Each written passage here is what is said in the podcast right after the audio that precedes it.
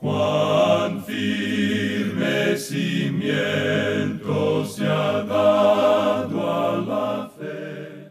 A través de la Biblia, un análisis de la Biblia libro por libro que le ayudará a crecer espiritualmente. Estos estudios fueron diseñados por el Dr. J. Vernon McGee. Acompáñenos en este fascinante recorrido a través de la Biblia. La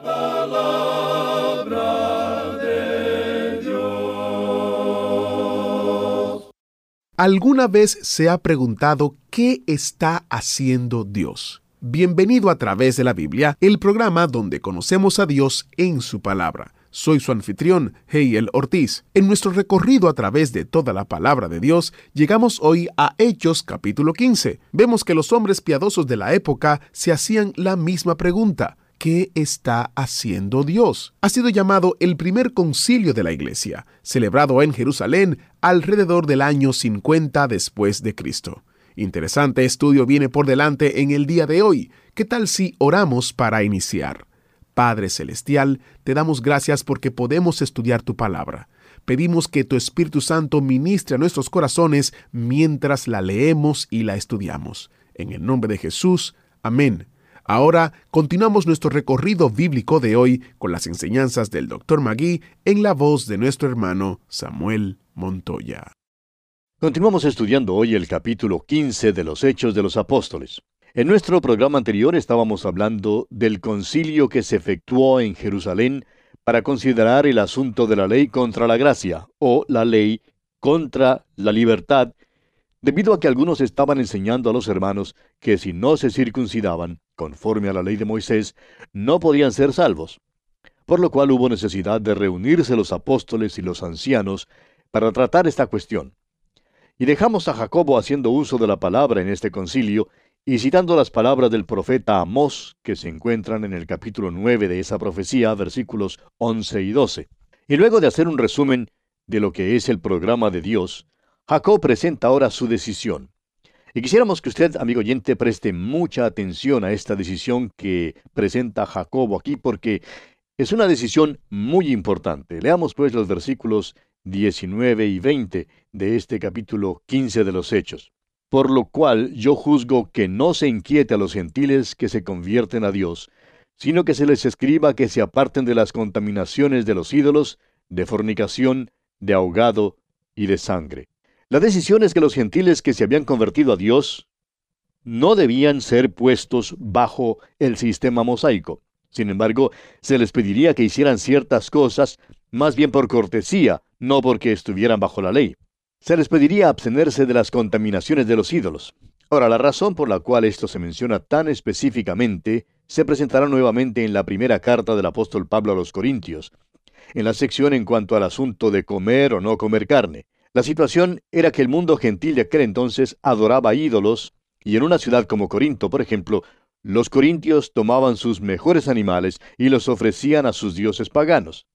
Ahora ellos eran muy vivos en cuanto a esto porque llevaban el animal y lo presentaban como su ofrenda, pero siendo que los dioses eran espirituales, ellos creían que los dioses necesitaban solo una comida espiritual. Entonces, lo que hacían era quitar la carne del animal y venderla en las carnicerías de los templos paganos.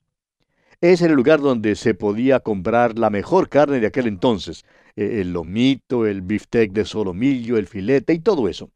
Pues bien, los gentiles no se ofendían por esto. Siempre habían comprado su carne en estos mercados y para ellos no era cuestión de conciencia. Sin embargo, para el cristiano israelita, esto sería muy ofensivo, así como también lo sería para el inconverso israelita. Habían sido educados e instruidos a no comer nada que hubiera sido ofrecido a los ídolos. De modo que la idea aquí es que el gentil que convidara a un hermano judío a comer no debía ofenderle sirviéndole alguna carne que hubiera sido ofrecida a los ídolos. Esta petición, pues, no constituía en alguna manera un esfuerzo por colocar a los gentiles bajo la ley mosaica. Fue más bien una petición de no hacer algo que fuera ofensivo a sus hermanos judíos. También les pidieron abstenerse de fornicación. Y una vez más tenemos que entender el medio circundante para ver por qué esto se menciona específicamente. El adulterio era tan común entre los gentiles porque en sus religiones paganas El adulterio en verdad formaba parte del rito religioso. Los gentiles que habían llegado a ser cristianos debían pues dejar de hacer esta práctica mala. Necesitaban comprender que la adoración del Dios vivo y verdadero era totalmente diferente a sus ritos paganos. Ahora esa situación no era tan diferente a la del día de hoy, ¿no le parece? ¿No se ha dado usted cuenta, amigo oyente, cómo el mundo entero se está volviendo al paganismo? ¿Ha notado usted que se habla mucho hoy en día en cuanto a la nueva moralidad? Amigo oyente, lo que hoy llaman la nueva moralidad era la religión pagana de hace dos mil años. En realidad, no hay nada nuevo en cuanto a la nueva moralidad. Bien, se les pidió también que se abstuvieran de carne ahogada y de sangre. Esto sería muy ofensivo a sus hermanos judíos. Y una vez más tenemos aquí que esto era cuestión de cortesía. Y dice Jacobo aquí en el versículo 21, porque Moisés desde tiempos antiguos tiene en cada ciudad quien lo predique en las sinagogas, donde es leído cada día de reposo. Creemos, pues, que no sería malo repasar lo que Jacobo ha dicho. Acomoda a la iglesia en el programa de los profetas, aunque la iglesia no está sujeta a la profecía. Hoy en día Dios está tomando de entre los gentiles pueblo para su nombre, como lo vimos en el versículo 14. El programa de los profetas seguirá en marcha. En primer lugar tenemos, pues, después de esto, que quiere decir después que la iglesia haya sido quitada del mundo. El versículo 16 dice, volveré. Y esto se refiere a la segunda venida de Cristo, según se describe en Apocalipsis capítulo 19. En segundo lugar, tenemos que Él reedificará el tabernáculo de David que está caído hoy en día y reparará sus ruinas. Ahora, en tercer lugar, cuando Cristo vuelva, habrá un camino para que el resto de los hombres busque al Señor, según el versículo 17. Y en cuarto lugar, luego en aquel día, todos los gentiles que hayan creído estarán en el reino. Notemos también el contraste que hay entre la expresión de ellos refiriéndose a los gentiles en el versículo 14, y la expresión todos los gentiles en el versículo 17, o sea, los gentiles que invocan el nombre de Jesucristo. Tenemos ahora la decisión del concilio. Leamos los versículos 22 y 23 de este capítulo 15 de los Hechos. Entonces pareció bien a los apóstoles y a los ancianos, con toda la iglesia, elegir de entre ellos varones y enviarlos a Antioquía con Pablo y Bernabé, a Judas, que tenía por sobrenombre Barsabás, y a Silas, varones principales entre los hermanos, y escribir por conducto de ellos, los apóstoles y los ancianos y los hermanos, a los hermanos de entre los gentiles que están en Antioquía, en Siria y en Cilicia, salud. Hay algunos nombres que aquí se mencionan por primera vez. Silas, como veremos más adelante, será compañero de Pablo en el siguiente viaje. Ahora note usted el amor que es demostrado en esta carta que están escribiendo. Son judíos cristianos los que escriben esta carta a los gentiles que se habían convertido a Dios y los llaman hermanos de entre los gentiles. Prosigamos ahora con el versículo 24 de este capítulo 15 de los Hechos. Por cuanto hemos oído que algunos que han salido de nosotros, a los cuales no dimos orden, os han inquietado con palabras, perturbando vuestras almas, mandando circuncidaros y guardar la ley. Esta carta establece con toda claridad que aquellos judaizantes que habían salido de Jerusalén lo habían hecho sin ninguna autoridad de la iglesia en Jerusalén. Y esto establece también el hecho que cualquiera que trate de poner a otro bajo la ley hoy en día no lo hace en ninguna manera bajo la autoridad o respaldo de la palabra de Dios. Y continúan diciendo en esta carta, aquí en los versículos 25 y 26, nos ha parecido bien, habiendo llegado a un acuerdo, elegir varones y enviarlos a vosotros con nuestros amados Bernabé y Pablo, hombres que han expuesto su vida por el nombre de nuestro Señor Jesucristo. ¿No le parece esta una recomendación amable en cuanto a estos hombres? La iglesia envía a los hombres que han sido probados, hombres que han expuesto sus vidas. Amigo oyente, ¿cuánto ha sufrido usted por él? Es decir, por el Señor. ¿Qué le ha costado? ¿Ha pagado algún precio por seguir a Jesucristo? Avancemos ahora con el versículo 27. Así que enviamos a Judas y a Silas, los cuales también de palabra os harán saber lo mismo. Usted puede ver que si hubieran enviado solamente a Bernabé y a Pablo, el pueblo podría haber dicho, bueno, es de esperarse que estos dos hombres traigan un informe como este. De modo que envían también a Judas y a Silas para confirmar el hecho de que esta era la decisión unánime del concilio. Prosigamos ahora con el versículo 28 de este capítulo 15 de los Hechos. Porque ha parecido bien al Espíritu Santo y a nosotros no imponeros ninguna carga más que estas cosas necesarias. Fíjese usted, ha parecido bien al Espíritu Santo y a nosotros. ¿Qué lección hay en esto para nosotros, amigo oyente? Continuemos con el versículo 29. Que os abstengáis de lo sacrificado a ídolos, de sangre, de ahogado y de fornicación, de las cuales cosas si os guardareis, bien haréis. Pasadlo bien. Este es su informe. Eso es todo lo que tienen que decirles. No les están diciendo que necesitan satisfacer las demandas del sistema mosaico. Y leemos en los versículos 30 y 31, Así pues, los que fueron enviados descendieron a Antioquía y reuniendo a la congregación entregaron la carta, habiendo leído la cual se regocijaron por la consolación. Hay consuelo y solaz en el Evangelio, amigo oyente. No hay nada sino condenación en la ley. La ley condena, amigo oyente. La ley es un espejo. Nos hace ver que somos perversos y que estamos destituidos de la gloria de Dios. El Evangelio, en cambio, dice, ven a Dios. Él te quiere recibir. Él te salvará por su gracia. Estas sí que son palabras realmente consoladoras. Bien, sigamos adelante con los versículos 32 al 35 ahora. Y Judas y Silas, como ellos también eran profetas, consolaron y confirmaron a los hermanos con abundancia de palabras. Y pasando algún tiempo allí, fueron despedidos en paz por los hermanos, para volver a aquellos que los habían enviado. Mas a Silas le pareció bien el quedarse allí. Y Pablo y Bernabé continuaron en Antioquía, enseñando la palabra del Señor y anunciando el Evangelio con otros muchos. Es evidente que Pablo y Silas se llevaban bien. A Silas le agradó Pablo y le gustó trabajar junto con él. Por tanto, se quedó allí en la iglesia de Antioquía. Debe haberse sentido privilegiado de poder trabajar con estos creyentes gentiles. De todos modos, se quedó allí. Pablo y Bernabé realmente eran los pastores de la iglesia allí en Antioquía. Veamos ahora los planes para el segundo viaje misionero. Leamos el versículo 36 de este capítulo 15 de los Hechos.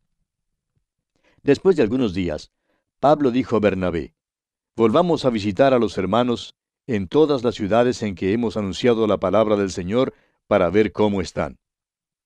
Pablo tenía interés en las iglesias, tenía un interés sincero en los creyentes, tenía un interés especial en los hermanos en Galacia. De modo que creyó que era una buena idea volver una vez más para visitar aquellas iglesias. Continuemos con el versículo 37. Y Bernabé quería que llevasen consigo a Juan, el que tenía por sobrenombre Marcos. Conocemos a Bernabé como un tipo muy generoso y un verdadero hombre de Dios. Pero note usted lo siguiente en cuanto a él. Cuando se resolvía en cuanto a cierta cosa, después no cambiaba de parecer. Le llamaríamos terco, ¿no le parece? Recuerde que todos estos hombres nunca dejaron de ser humanos. Siempre retuvieron su vieja naturaleza. Tanto Pablo como Bernabé se aferraron a su propia posición y ninguno de los dos estuvo dispuesto a cambiar de parecer. Note usted lo que ocurre. Leamos el versículo 38 de este capítulo 15 de los Hechos.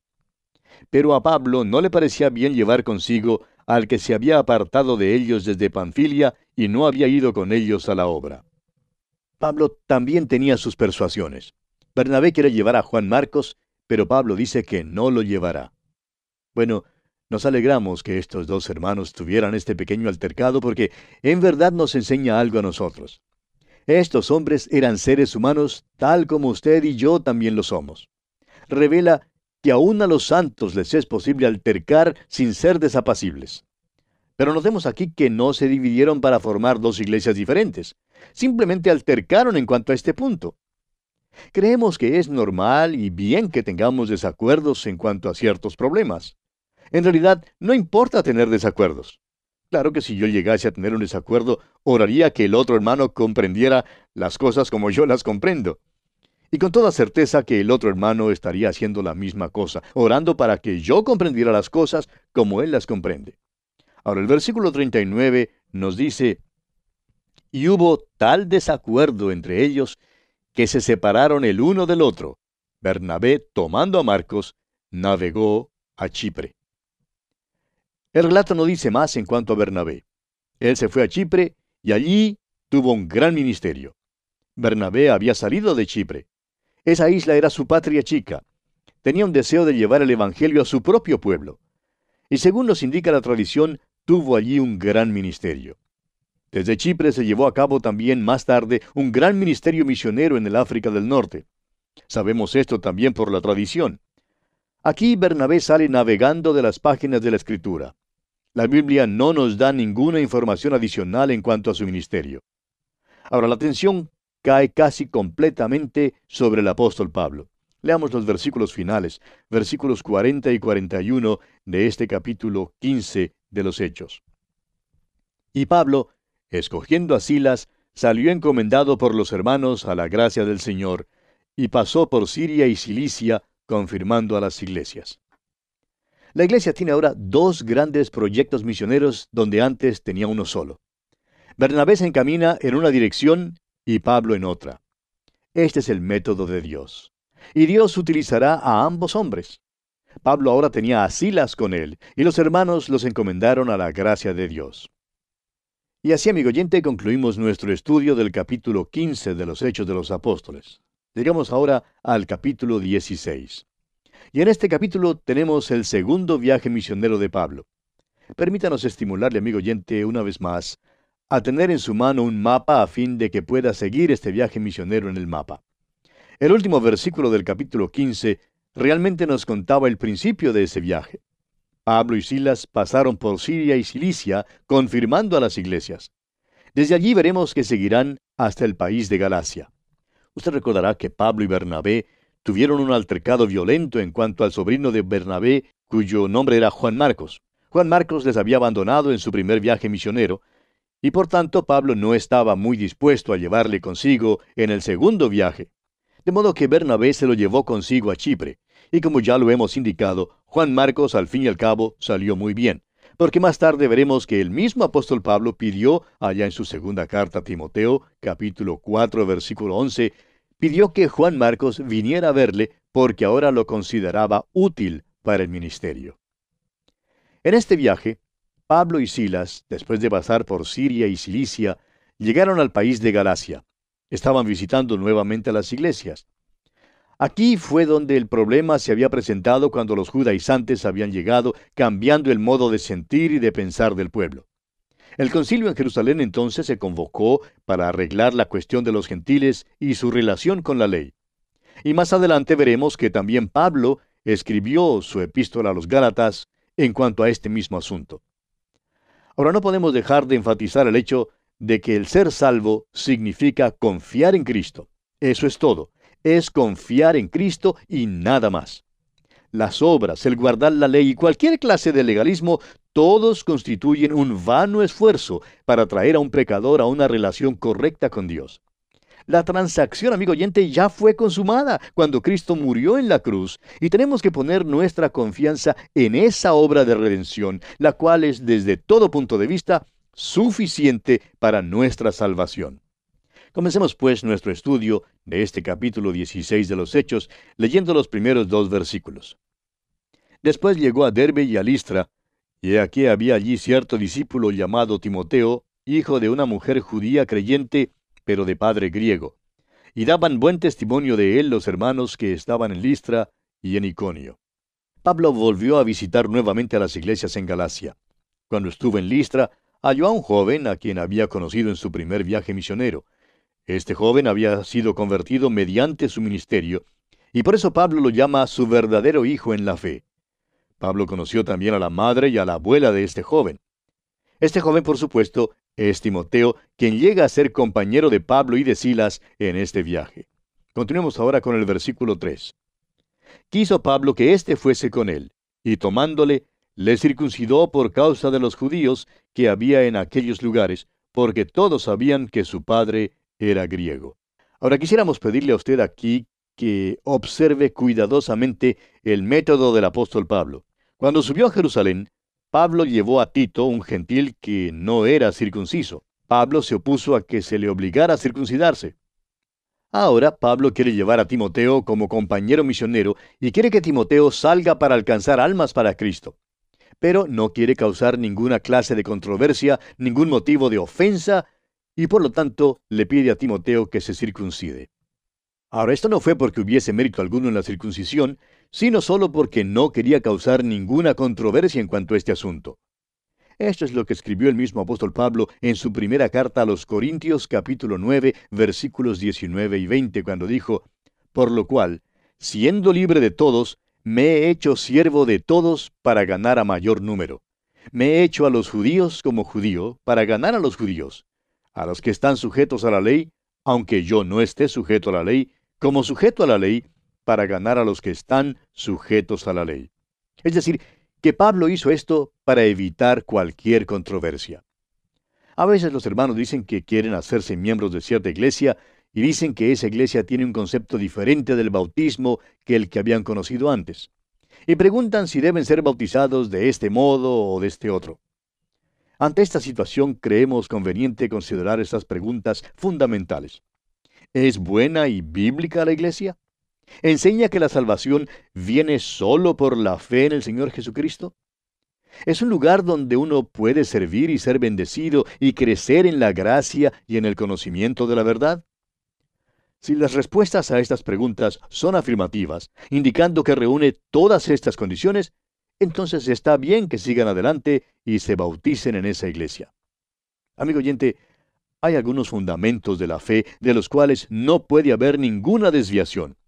Pero hay formas y ritos que no son en realidad esenciales para la salvación y creemos que hay mucha elasticidad en cuanto a su observación. Recuerde usted que Timoteo era medio judío y medio griego. Y Pablo le pidió que se circuncidara para que no hubiera ninguna controversia con los judíos ni con los gentiles. Prosigamos ahora con los versículos 4 y 5 de este capítulo 16 de los Hechos. Y al pasar por las ciudades, les entregaban las ordenanzas que habían acordado los apóstoles y los ancianos que estaban en Jerusalén para que las guardasen. Así que las iglesias eran confirmadas en la fe y aumentaban en número cada día. Pablo se goza de un gran ministerio en Galacia. No solamente visita las iglesias que habían sido fundadas la primera vez, sino que multitudes en otros lugares se estaban convirtiendo a Cristo y nuevas iglesias tuvieron que ser fundadas como resultado de este aumento en número que había cada día. Y bueno, amigo oyente, vamos a detenernos por hoy porque nuestro tiempo ha tocado ya su fin. Quiera el Señor bendecirle ricamente. Muchas gracias al maestro Samuel Montoya por guiarnos a través de este interesante estudio. A través de la Biblia es una producción de Radio Transmundial. Agradecemos el apoyo fiel y generoso de oyentes que se unen a nosotros y quienes están siendo usados por Dios para llevar la palabra entera al mundo entero. Nuevamente, muchas gracias. Si Dios lo permite, mañana continuamos en nuestro recorrido y usted tendrá un asiento especial en el autobús bíblico. Hasta la próxima.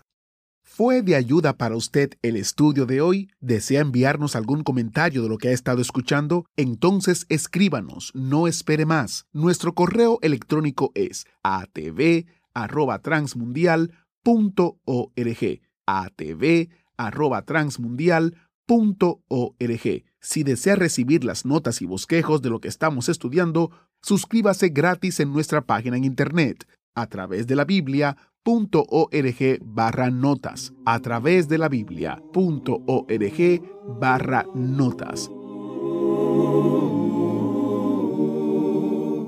Hemos llegado al final por el día de hoy. Díganos, ¿fue de ayuda para usted el estudio de hoy? ¿Desea enviarnos algún comentario acerca de lo que ha estado escuchando? Entonces escríbanos, no espere más. Si desea recibir las notas y bosquejos de lo que estamos estudiando, suscríbase gratis en nuestra página en internet a través de la biblia.org barra notas. A través de la biblia.org barra notas. Si desea escuchar nuevamente el programa o si se perdió alguno de ellos, visite a través de la biblia.org.